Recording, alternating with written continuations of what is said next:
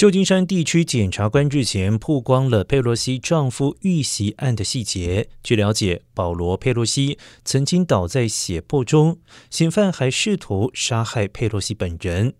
海内外媒体纷纷对该事件发表评论，认为美国党派斗争造成政治暴力日趋严重，让官员置身危险之中。CNN 更是指出，此起事件已经被解读为党派之间的恶性冲突，两党间意见分歧就是其中选举前美国政治分歧的缩影。双方都分别指责对方是造成历来犯罪事件的主因。